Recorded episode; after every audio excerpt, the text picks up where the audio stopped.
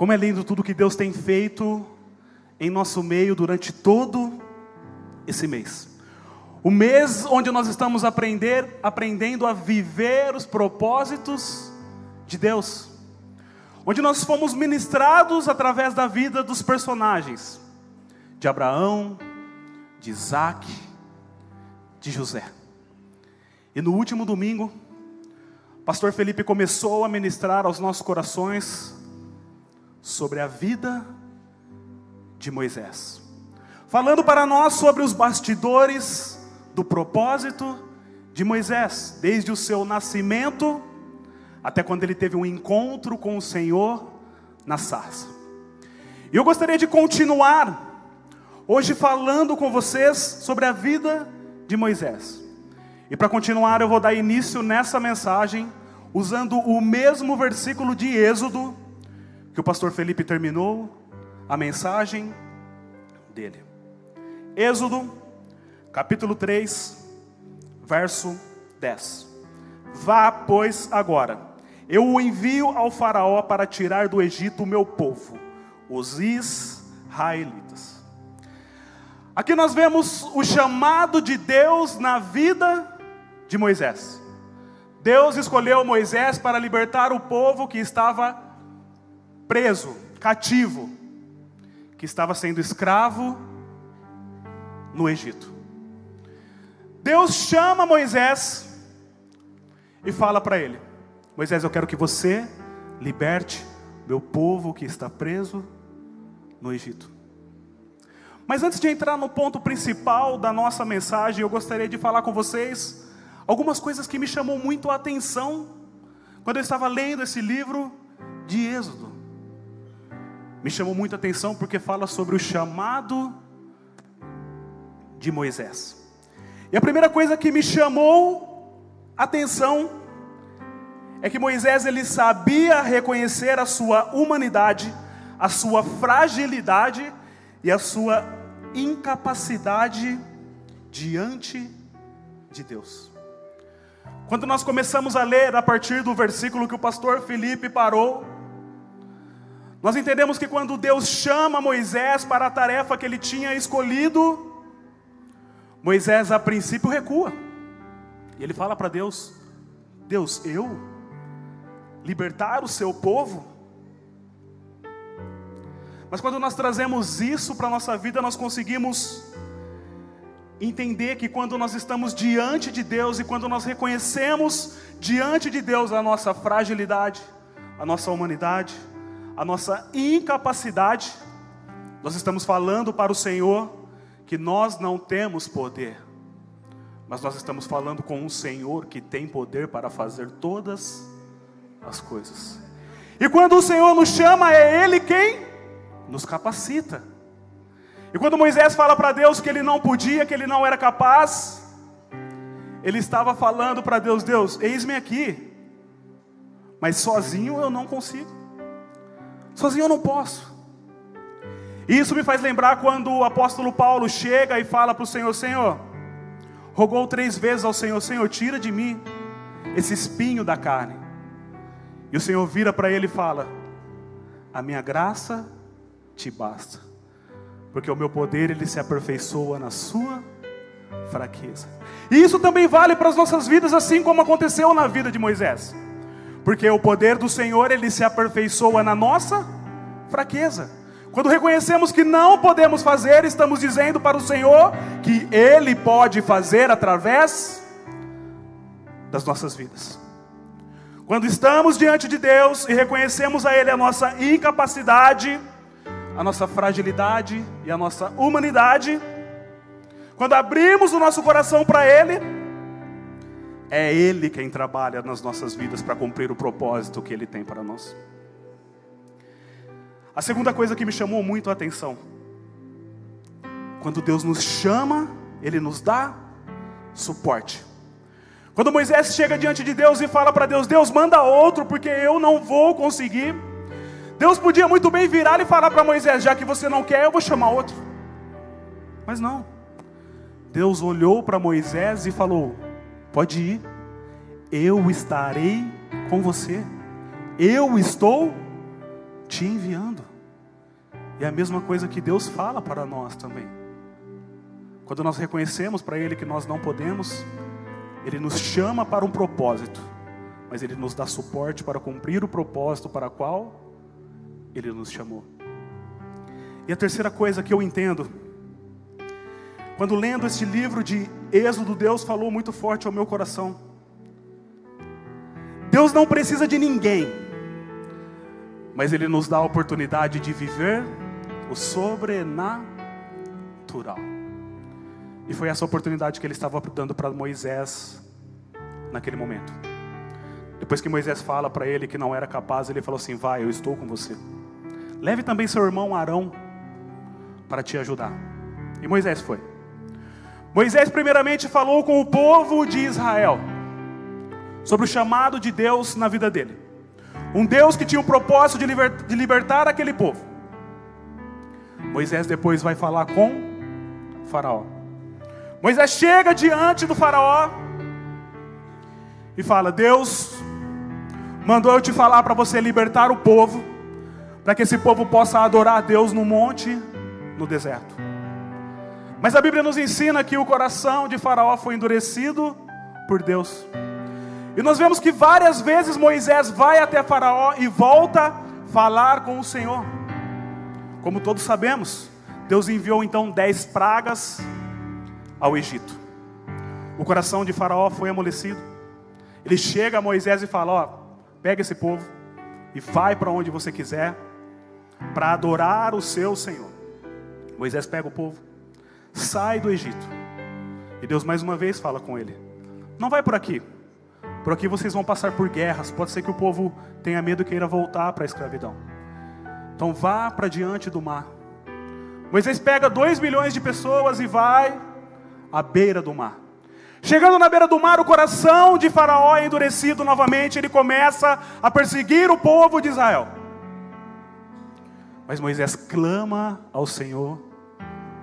E o Senhor fala para ele: pega o seu cajado Levante ele, estenda sua mão que o mar vai se abrir. Moisés então faz isso. Ele começa a travessia com o povo de Israel pelo meio do mar. O exército do Faraó estava seguindo esse povo. Então Deus fala mais uma vez com Moisés: vire para trás, levante o cajado e dê ordem ao mar, porque o mar vai se fechar e todos eles morrerão. E Moisés assim o fez e todo o, pro, o povo atravessou o mar. Mas o lindo de tudo isso que eu vejo, nessa oportunidade que Deus nos dá de viver o propósito que Ele tem para toda uma geração, como o apóstolo Felipe pregou aqui, no domingo passado. O lindo que eu vejo de tudo isso é que Deus ele não precisa de ninguém, Ele tem poder para fazer tudo sozinho. Mas Ele deu a Moisés a oportunidade de participar de tudo isso para que através da vida de Moisés o nome dele seja glorificado. Queridos, uma coisa que nós precisamos ter em mente no nosso coração é que Deus não mudou. Deus tem propósito para o teu povo. Deus tem propósito para essa cidade. Sim. A vontade de Deus é que todos sejam salvos. Deus tem um propósito para essa cidade. E sabe quem Deus está chamando para viver esse propósito? Todos nós. Sim. Talvez você olhe para a sua vida e você fala assim, mas como que eu vou levar tantas pessoas até o Senhor Jesus? Mas quem falou para você que Deus está te chamando para cumprir esse propósito de levar milhares de pessoas? Pode ser que sim. Mas às vezes o propósito que Deus tem para a sua vida, o chamado que Deus tem para a sua vida, é levar a sua família para Jesus, é levar as pessoas que trabalham com você para Jesus, é levar as pessoas da sua escola para Jesus, é levar as pessoas da sua rua, da sua geografia para Jesus. Só que tem uma coisa que nós precisamos entender, que é o chamado que Deus tem para a nossa vida. Uma coisa que nós já sabemos, é a visão que Deus tem para essa igreja. Quantos por cento Deus quer trazer para essa igreja? 20, vocês estão espertos, né, gente? Antes de viajar, o pastor falou: não são mais 10, agora são 20%. E quando falamos de 20%, falamos de 52 mil pessoas. Então vocês já conhecem a visão. Mas agora você sabe qual que é a missão da missão encorajamento? A missão da missão encorajamento é ir para o céu e levar o máximo de pessoas junto conosco. Mas para que isso aconteça, você tem que entender que você está incluído no chamado de Deus. O propósito que Deus tem para essa cidade inclui você. E você falar de Jesus para todos aqueles que necessitam ouvir a palavra de Deus. Nós temos que começar a nos importar com as pessoas que estão ao nosso redor. Nós temos que entender que quando Deus tem propósito, Ele tem chamado para cada um de nós. Mas se nós queremos cumprir o nosso chamado, nós precisamos começar a entender o propósito de Deus. Então nós vemos que o povo atravessou, atravessou o mar e estava no deserto, começando a caminhada até o monte em que Deus tinha chamado eles para adorar ao Senhor. Mas quando nós entramos nessa caminhada com Jesus, quando esse povo ele está no deserto para adorar o Senhor, nós vemos que muitas coisas que eles faziam está ligado a muitas coisas que nós também fazemos porque nós ainda não entendemos o propósito de Deus para nossa vida. Naquele deserto é que nós começamos a entender quem realmente entendeu o chamado e quem ainda não tinha entendido o propósito que Deus tinha para aquele povo. Agora nós começamos a entrar na parte principal da nossa mensagem, porque nós vamos entender a diferença de quem entendeu o propósito e de quem não entendeu o propósito. E as atitudes que Moisés teve naquele tempo, elas nos mostram por que Moisés era diferenciado e elas nos inspiram a querer mudança para a nossa vida para poder viver o que o Senhor nos chamou para viver. E hoje eu gostaria de falar com vocês sobre três atitudes Três atitudes de um povo que não entendeu o propósito. E em contrapartida, três atitudes de Moisés, que entendeu o propósito de Deus.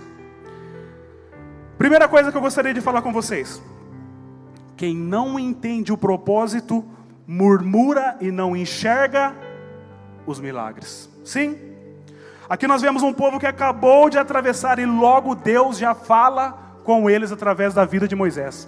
E olha o que o Senhor fala para esse povo. Êxodo capítulo 15, verso 26. Dizendo-lhes: Se derem atenção ao Senhor, o seu Deus, e fizerem o que ele aprova, se derem ouvidos aos seus mandamentos e obedecerem todos os seus decretos, não tararei sobre vocês nenhuma das doenças que eu trouxe sobre os egípcios, pois eu, o Senhor, eu sou o Senhor quem os cura. Deus já estava fazendo promessa para aquele povo, fazendo eles entenderem que eles eram um povo escolhido de Deus, um povo que Deus tanto amava. Mas foi Deus acabar de fazer promessa para eles que eles começaram a murmurar, começaram a reclamar. E olha o que a palavra do Senhor nos diz em Êxodo, capítulo 16, verso 2 e 3. No deserto, toda a comunidade de Israel reclamou a Moisés e Arão. Disseram-lhe os israelitas: Quem dera a mão do Senhor nos tivesse matado no Egito. Lá nós sentávamos ao redor das panelas de carne e comíamos pão à vontade. Mas vocês nos trouxeram a este deserto para fazer morrer de fome toda esta multidão. Um povo que presenciou todos os milagres que Deus fez no Egito. Um povo que presenciou todas as maravilhas que o Senhor fez na travessia do mar. Em seguida disso, eles ouviram as promessas que o Senhor tinha para a vida deles. Mas mal entrou no deserto eles começaram a reclamar. Começaram a murmurar. E é muitas vezes a mesma coisa que acontece nas nossas vidas. Porque muitas vezes nós chegamos até aqui debaixo de milagres do Senhor que nós não compreendemos. Porque nós sabemos que até aqui o Senhor nos ajudou. Muitas vezes nós vivemos maravilhas, vivemos milagres, nós estamos vivos para presenciar os feitos do Senhor. tudo que Ele tem feito nessa igreja, na vida das pessoas que estão ao nosso redor e tudo que Ele ainda há de fazer. Mas em vez de reconhecer aquilo que Deus já fez por nós até agora, nós ficamos murmurando por aquilo que Deus ainda não fez na nossa vida. E muitas vezes é assim que nós fazemos. Deus fez muitas coisas por nós até aqui, mas nós queremos passar o nosso tempo reclamando e murmurando. E nós não confiamos naquilo que o Senhor tem para fazer na nossa vida daqui em diante. Vivemos tantos milagres, tantas maravilhas que o Senhor fez, mas não, não confiamos no que Ele pode fazer daqui para frente. Nós não entregamos as nossas vidas para o Senhor, dizendo para Ele que é Ele quem faz o novo na nossa vida todos os dias. Nós ouvimos as promessas que o Senhor tem para nós, mas nós ficamos em todo o tempo reclamando de Deus, porque Ele ainda não fez. Porque não entendemos que Deus faz no tempo dele, e o tempo de Deus é o melhor para nós. Aquele povo não entendia, por isso reclamava. Mas em contrapartida, nós podemos ver através da vida de Moisés. Quem entende o propósito, enxerga os milagres e anda em obediência. O povo em todo o tempo estava pressionando Moisés porque eles estavam com fome. Só que quem entende o propósito de Deus não anda pela pressão das pessoas. Quem entende o propósito de Deus anda em obediência a Deus. Enquanto o povo pressionava Moisés, Moisés estava na presença de Deus, aprendendo mais sobre o Senhor e buscando aquilo que o Senhor tinha para aquele povo. Enquanto o povo estava pressionando Moisés, Moisés estava confiando naquilo que Deus iria fazer para aquele povo. A confiança de Moisés não estava voltada para a pressão que ele estava vivendo, mas estava voltada para um Deus que tinha feito milagres e maravilhas e ainda iria fazer milagres e maravilhas na vida daquele povo. E Moisés nos ensina que, mesmo em meio à pressão, nós precisamos continuar confiando no Senhor. Não se abata por causa da pressão que está sobre sua vida. Não se abata por tudo que estão falando sobre a sua vida que você não vai conseguir, que você não é capaz. Não coloque a colocar, comece a colocar Deus na parede, falando que ele ainda não fez na sua vida. Porque se você viveu milagres até aqui, o Senhor pode fazer milagres daqui para frente, mas nós precisamos confiar no Senhor. Segunda coisa que nós aprendemos. Quem não entende o propósito troca Deus com muita facilidade. O povo continuou a caminhar até o Monte Sinai. Chegando lá, olha o que Deus diz para o povo novamente. Êxodo 19, de 4 a 6. Vocês viram o que eu fiz ao Egito e como os transportei sobre asas de águia e os trouxe para junto de mim. Agora, se me obedecerem fielmente e guardarem a minha aliança, vocês serão meu tesouro pessoal entre todas as nações. Embora toda a terra seja minha, vocês serão para mim um reino de sacerdotes e uma nação santa. São essas as palavras que você dirá aos israelitas. Deus pede para Moisés passar para o povo tudo aquilo que Deus tinha preparado para eles ainda no futuro. Então Moisés vai até o povo. Deus está falando isso para vocês. E naquele momento todo mundo confirma: não, nós queremos. Queremos viver tudo o que Deus tem para a nossa vida.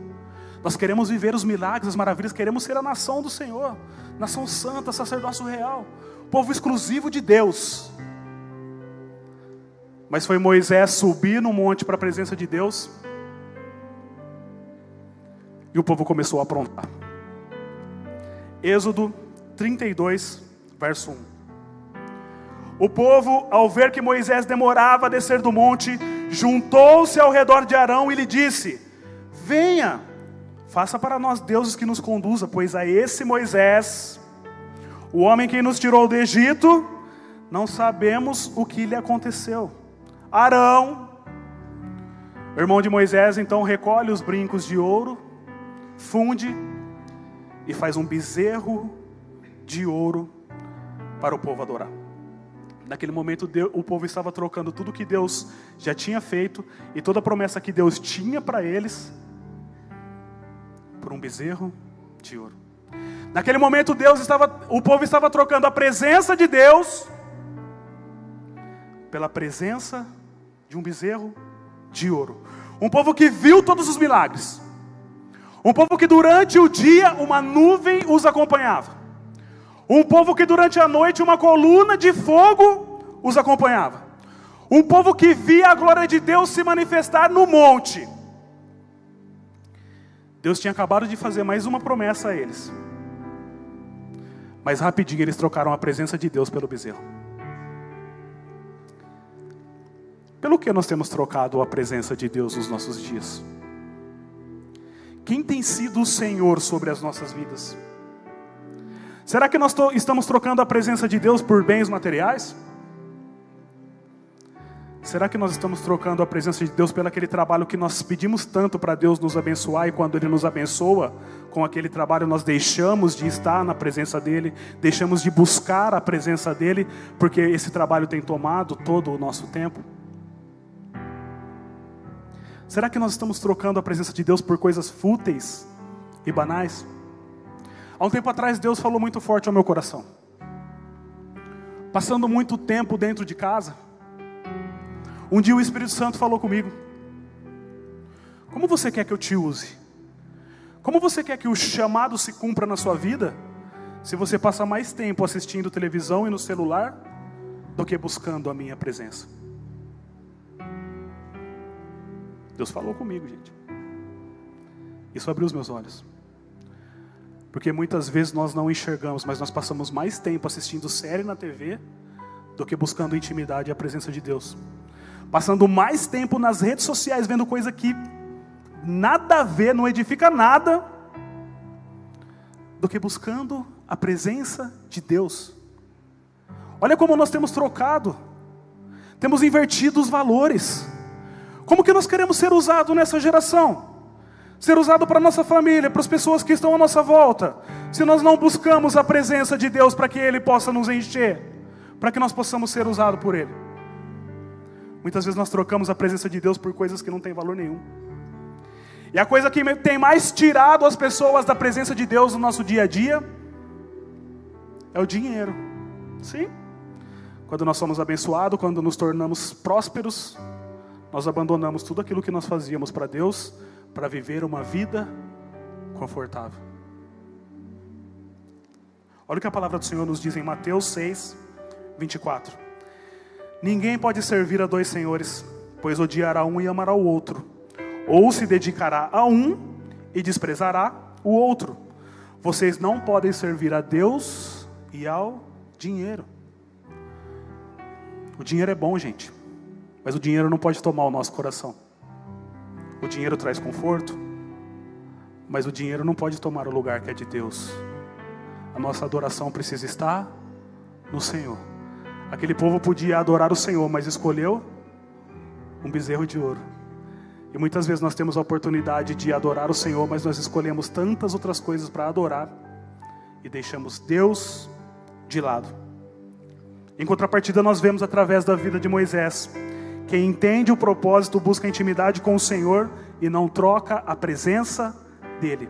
Enquanto o povo trocava a presença de Deus por um bezerro de ouro, Moisés passava seus dias na presença de Deus buscando o Senhor. Enquanto o povo estava lá com o bezerro, Moisés estava buscando sabedoria e conhecimento para levar para o povo.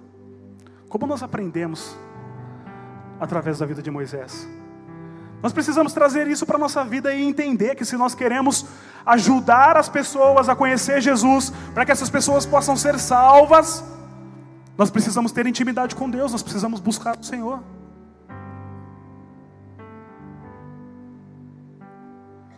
Pare de dar valor para aquilo que não importa. Comece a buscar mais o Senhor, ter mais intimidade com Ele. As pessoas que estão à sua volta, elas precisam entender através do seu testemunho que aquilo que Deus está fazendo na sua vida pode fazer na vida delas também. Mas nós só vamos viver o propósito e o chamado que Deus tem para a nossa vida quando nós realmente entendemos que o mais importante é adorar ao Senhor em primeiro lugar. E as outras coisas vêm em segundo plano. Busquem, pois, em primeiro lugar o reino de Deus e a sua justiça, e as demais coisas serão acrescentadas a vocês. Nós precisamos ter o entendimento que Moisés tinha. Mas não bastou apenas fazer o bezerro, eles também adoraram o bezerro. Terceira coisa que nós precisamos entender: quem não entende o propósito quer andar pelas próprias pernas, se submete facilmente ao pecado e às vontades da carne. Como eu acabei de falar, não apenas bastou, não bastou apenas fazer o bezerro. Eles começaram a adorar também aquele bezerro. E nós sabemos que Deus abomina a idolatria. Êxodo 32, versos 5 e 6. Vendo isso, Arão edificou um altar diante do bezerro e anunciou: Amanhã haverá uma festa dedicada ao Senhor. Então eles fazem um bezerro e acham que adorando o bezerro eles estão adorando o Senhor. Na manhã seguinte, ofereceram holocausto e sacrifício de comunhão. O povo se assentou para comer e beber e levantou-se para se entregar à farra. Aqui nós vemos que aquele povo a quem Deus tanto amava, a quem Deus achava tão precioso, que Deus queria aquele povo separado para eles, facilmente se desviou dos caminhos do Senhor e entrou no pecado. Facilmente deixou Deus de lado para começar a andar com as próprias pernas. Tem algumas coisas que nós precisamos entender com essa mensagem. Primeiro, Deus perdoa pecado? Sim, Deus perdoa pecado. Mas nós não podemos usar a questão do perdão do pecado para viver uma vida depravada e descontrolada. Deus é amor? Sim. Mas Deus é justiça. O caráter de Deus é justiça. Se nós queremos ter uma vida que agrada a Deus, se nós queremos andar nos caminhos que agradam o Senhor, se nós queremos ser diferentes para a nossa geração, nós precisamos começar a abrir mão daquilo que nos afasta de Deus. Não tem como servir a dois senhores ao mesmo tempo, ou nós servimos ao pecado, ou nós servimos a Deus. Como é difícil às vezes a gente entender, né?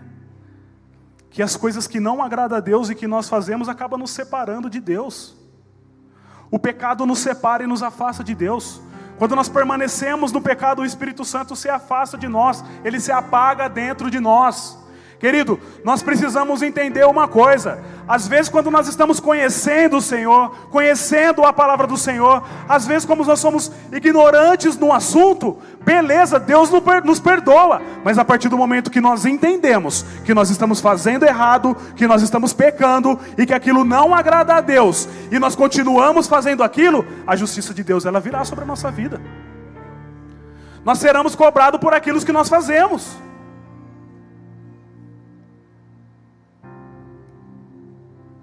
Deus nos ama tanto que Ele enviou o Seu Filho, que deu a sua vida em favor dos nossos pecados,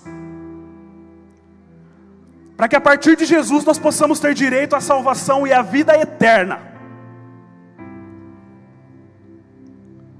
Mas muitas vezes nós tratamos aquilo que Jesus fez por nós naquela cruz como um nada, nós ignoramos. E nós continuamos a viver uma vida de pecado, mesmo sabendo o que o Filho de Deus fez por nós naquela cruz. Está na hora de acordar, gente. Se nós queremos viver o chamado e cumprir o propósito que Deus tem para essa cidade, através da nossa vida, nós precisamos começar a mudar o nosso jeito de viver as coisas que Deus tem para nós. Não dá para servir a dois senhores. Somos sujeitos ao pecado? Sim. Mas quando nós entendemos que aquilo não agrada a Deus, nós precisamos mudar as nossas vidas. Pior, gente. Além daquele povo pecar, eles influenciaram o irmão de Moisés a pecar junto com eles.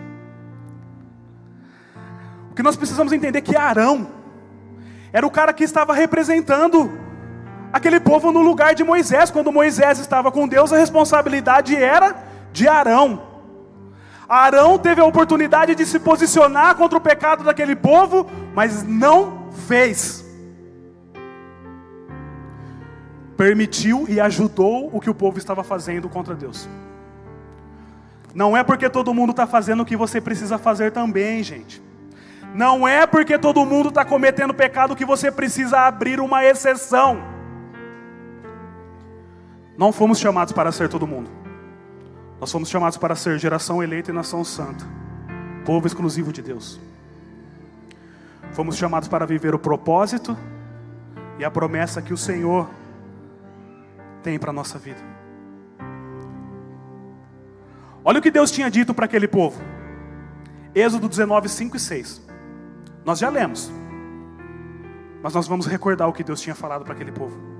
Agora, se me obedecerem fielmente e guardarem a minha aliança, vocês serão meu tesouro pessoal entre todas as nações. Deus queria aquele povo para ser o tesouro pessoal dele entre todas as nações. Deus te chamou para ser tesouro pessoal dele. Deus te ama, Ele quer você para Ele, para que você possa cumprir o propósito e o chamado que Ele tem para a sua vida. Embora toda a terra seja minha, vocês serão para mim um reino de sacerdote e uma nação santa. Olha a promessa que Deus tinha feito para aquele povo, gente. Reino de sacerdotes. Vocês sabem quais são as funções do sacerdote na Bíblia? Sacerdote é aquele que representa o povo diante de Deus e Deus diante do povo. E Deus estava chamando aquele povo para ser um reino de sacerdote. Sabe o que isso significa? Deus escolheu o povo de Israel para representar ele diante de todas as nações.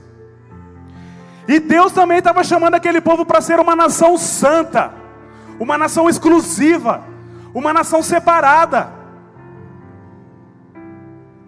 Mas esse povo não queria se santificar, eles queriam ficar na farra.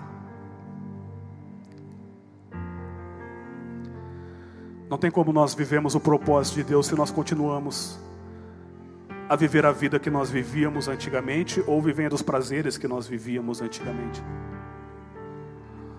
Ou nós escolhemos ser um povo separado, um povo santo, um povo exclusivo.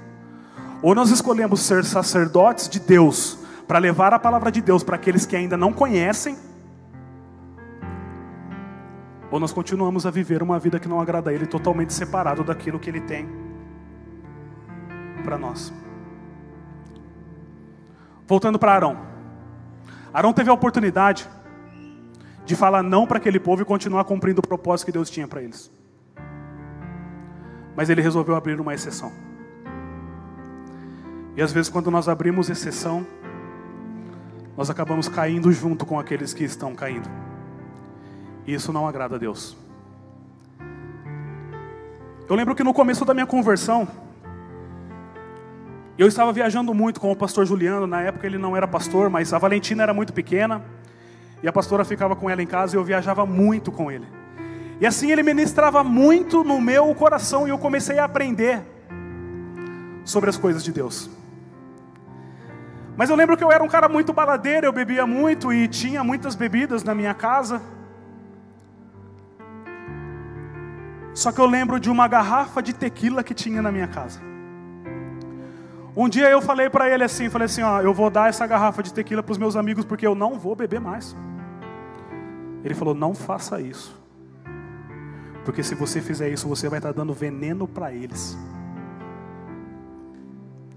E aquilo falou muito forte ao meu coração. Na época eu não entendi muito. Mas, como eu queria viver aquilo que Deus tinha para minha vida, eu tive que me posicionar.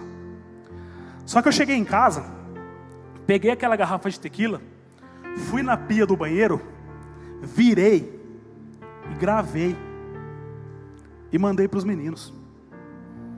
Eles ficaram malucos comigo. Como você faz um negócio desse? Por que, que você não deu para gente? Falei, porque isso é veneno eu estou aprendendo que isso é errado. Então eu não quero que vocês usem isso, porque vai fazer mal na vida de vocês, assim como faz mal na vida de todos aqueles que vivem assim. E como eu vim desse mundo, eu sei disso.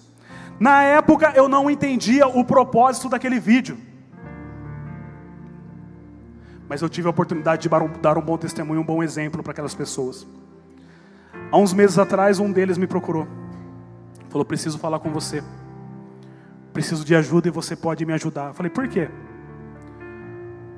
Porque há sete anos atrás você virou uma garrafa de tequila na pia e você mandou um vídeo para mim.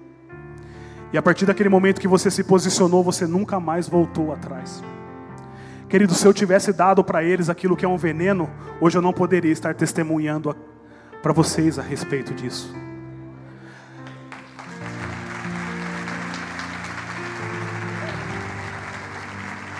Arão teve a oportunidade de dar um bom testemunho para aquele povo, mas ele preferiu fazer as vontades dele. Nós fomos chamados para fazer a vontade de Deus e não das pessoas.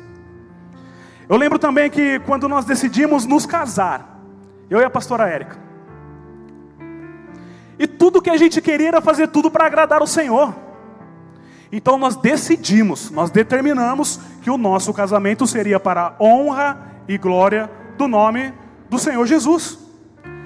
Desde tudo seria para honra e glória do nome do Senhor Jesus. Desde as músicas, não ter bebida e tudo. Mas foi a gente começar a enviar os convites que as pessoas começaram a nos perguntar se teria bebida. Não terá bebida. E nós percebemos que as pessoas continuaram insistindo, mas eu posso levar? Não, não pode levar. Querido, nós nos posicionamos para Deus ou nos posicionamos para agradar as pessoas. Mas não tem como você testemunhar uma coisa para Deus abrindo uma exceção para as pessoas. Eu amo as pessoas, mas se a gente não dá um bom testemunho, elas nunca vão conhecer aquilo que nós conhecemos. E eu lembro que as pessoas continuaram a insistir, até que um dia eu falei: se é mais importante para você a bebida que tem no meu casamento do que você ser grato pela minha vida que estou casando, eu prefiro que você não vá. Naquele momento eu estava me posicionando para as coisas de Deus, para agradar o Senhor. Todos foram, ninguém deixou de ir. Mas se eu não tivesse me posicionado e falado não naquele momento, hoje eu não poder, poderia estar aqui testemunhando para vocês que quando a gente fala não para as pessoas, tem propósito. Quando a gente fala não para as pessoas, para não agradar as pessoas, nós estamos agradando a Deus. E hoje pode parecer que não, hoje pode ser que as pessoas não enxergam, mas um dia eles vão olhar e vão lembrar. Um dia ele se posicionou. Hoje ele vive o chamado e as promessas que Deus tem para a vida dele. Querido, não deixe de se posicionar para aquilo que Deus tem para a sua vida.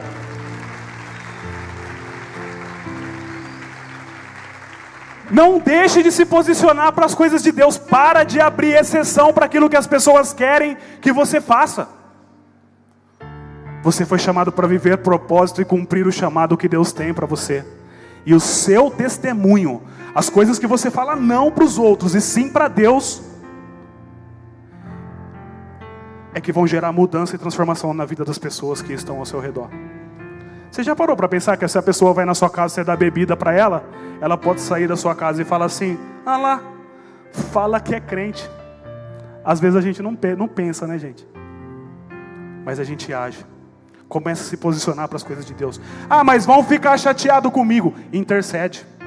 Ah, mas não vão gostar, vão virar a cara comigo. Intercede, porque se as pessoas não entenderam o propósito, o nosso papel é interceder por eles. Interceda por todos aqueles que não entenderam o propósito de Deus. O povo não entendeu o propósito, mas Moisés entendeu.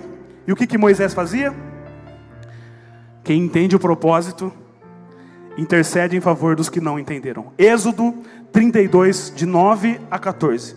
Disse o Senhor a Moisés: Tendo visto que este povo é um povo obstinado, deixe-me agora, para que a minha ira se acenda contra eles e eu os destrua. O povo queria destruir aquele, Deus queria destruir aquele povo idólatra e que trocava ele por qualquer coisa. Depois farei de você uma grande nação. Pode parar aqui, depois a gente continua. Deixa eu falar uma coisa para vocês. Olha a oportunidade que Deus estava dando para Moisés. Vou destruir todo mundo e vou começar com você. Assim seu nome será mais conhecido. Olha a oportunidade que Deus está dando para Moisés. Se Deus tivesse falado isso para Arão ou para qualquer um que tivesse lá no meio, capaz que eles tinham deixado Deus fulminar Moisés e começar tudo de novo através da vida deles. Mas Moisés era intercessor. Moisés não olhava só para ele mesmo. A preocupação de Moisés estava no povo, que Deus tivesse misericórdia daquele povo. Vamos lá, vamos continuar. Moisés, porém, suplicou ao Senhor, o seu Deus, clamando: Ó oh, Senhor, por que acenderia a tua ira contra o teu povo que tiraste do Egito com grande poder e forte mão? Porque diriam os egípcios, os egípcios, foi com intenção maligna que ele os libertou para matá-los nos montes e bani-los da face da terra? Arrependa-te do fogo da tua ira. Tem piedade e não tragas este mal sobre o teu povo Lembra-te dos teus servos Abraão, Isaque e Israel, aos quais juraste por ti mesmo: farei que os seus descendentes sejam numerosos como as estrelas do céu, e darei toda esta terra que lhes prometi, que será a sua herança para sempre. E sucedeu que o Senhor arrependeu-se do mal que ameaçara trazer sobre o povo. Quem entende o propósito intercede, querido. Às vezes você está vendo as pessoas fazendo coisa errada na sua frente e você tem a oportunidade de ceder. Não ceda. Continue firme no Senhor. Em vez de ceder, interceda. Ore para que essas pessoas sejam transformadas. Porque às vezes as pessoas estão fazendo por ignorância, porque não conhece o Senhor. Mas o seu posicionamento, as suas escolhas, vão servir de testemunho de transformação na vida dessas pessoas. E Moisés sabia muito bem porque Moisés realmente entendeu o propósito que o povo não tinha entendido.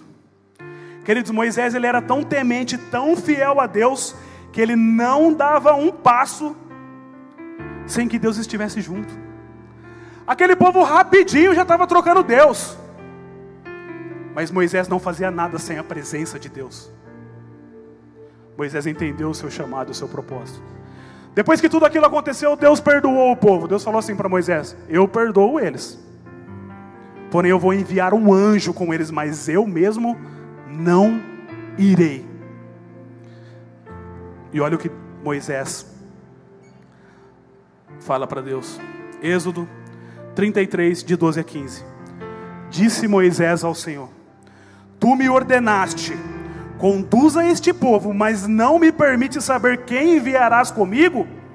Disseste: Eu o conheço pelo nome e de você tenho me agradado. Se me vês com agrado, revela-me os teus propósitos, para que eu te conheça e continue sendo aceito por ti. Lembra-te de que esta nação é o teu povo. E olha o que o Senhor responde a Moisés: Eu mesmo o acompanharei e lhe darei descanso. Então Moisés lhe declarou: Se não fore conosco, não nos envie. Queridos, vocês foram chamados para viver os propósitos que Deus tem para essa cidade. Mas não dê um passo sem que a presença de Deus esteja com você.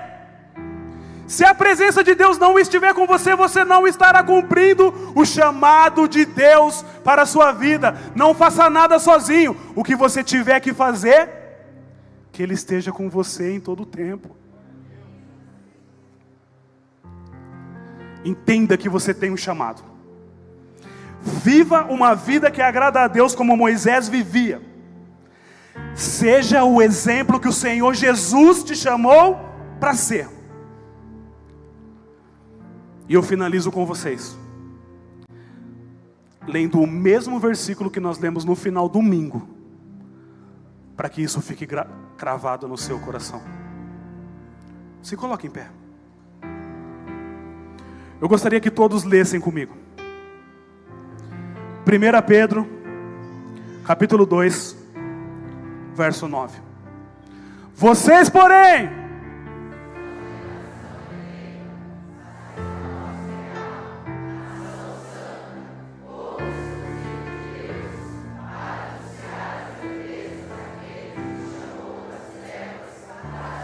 Vocês, porém,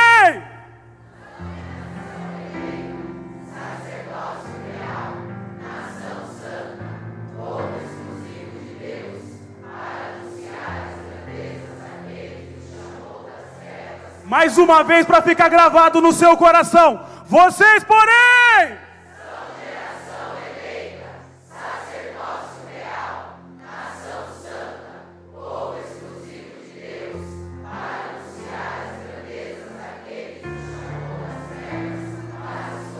Você tem um chamado, você é escolhido, geração eleita, nação santa, povo exclusivo de Deus. Não ceda, não ceda, permaneça firme com o Senhor, para que o propósito dele se cumpra nessa cidade e para que ele use a sua vida, porque você entendeu que você tem um chamado. Feche seus olhos. Coloque a mão no seu coração. Se até hoje você não tinha entendido o chamado de Deus para sua vida, hoje você entendeu. Porque hoje nós pudemos ver através da vida de Moisés aquilo que ele faz, aquilo que Deus faz na vida daqueles que entenderam para que foi chamado. Nós fomos chamados para ser obedientes ao Senhor. Nós fomos chamados para não ceder às tentações que o mundo nos impõe. Nós fomos chamados para ser uma nação santa, um povo exclusivo, um povo separado de Deus, para que através do nosso testemunho todas as pessoas possam conhecer esse Jesus a quem nós servimos. Você foi chamado para ser sacerdote do Senhor, um representante de Deus diante daqueles que ainda não conheceram o Senhor Jesus. Deus tem uma promessa para essa cidade. Deus tem um chamado para a sua vida. Senhor, no nome santo e poderoso de Jesus eu oro. Que todos os seus filhos que estão aqui nessa noite, os que estão nos assistindo, que eles possam entender o porquê o Senhor os escolheu que eles possam entender o porquê o Senhor tem um chamado na vida deles, que o Senhor possa capacitá-los assim como o Senhor fez com o teu servo Moisés, que nós possamos sempre andar na luz que é o Senhor Jesus, que nós possamos entender todos os dias, Senhor, que o Senhor tem um propósito, e que nós fomos chamados e separados, e que nós somos amados pelo Senhor. Que o teu Espírito Santo nesse momento possa estar colocando no coração dos seus filhos esse entendimento, para que eles possam deixar de lado tudo aquilo que tem afastado eles do Senhor, para que eles possam viver integralmente o chamado que o Senhor tem para eles. É o que eu te peço, no nome santo e poderoso de Jesus. Adore o Senhor.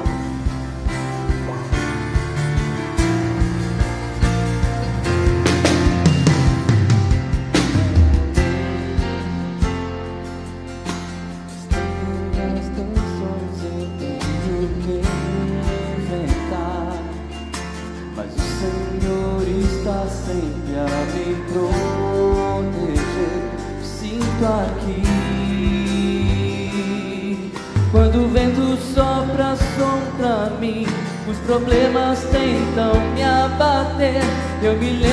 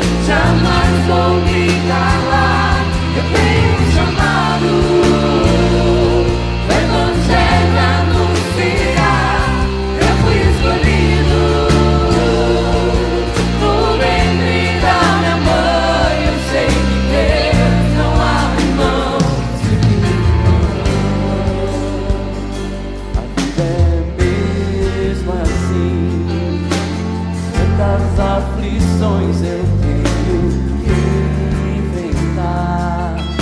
O Senhor está sempre a me proteger. Te sinto aqui. Quando o vento sopra contra mim, os problemas tentam me abater. Eu me lembro o grande eu sou.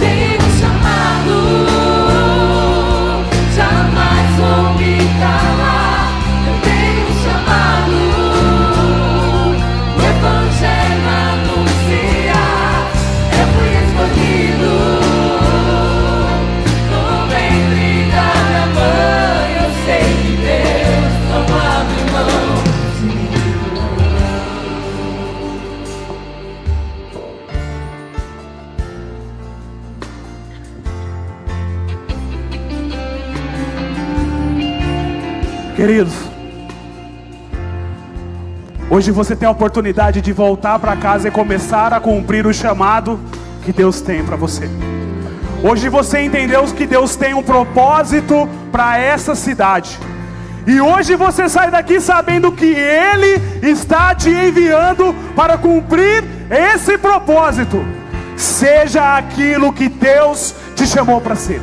Entenda o propósito de Deus e pratique isso na sua vida todos os dias. Estenda suas mãos.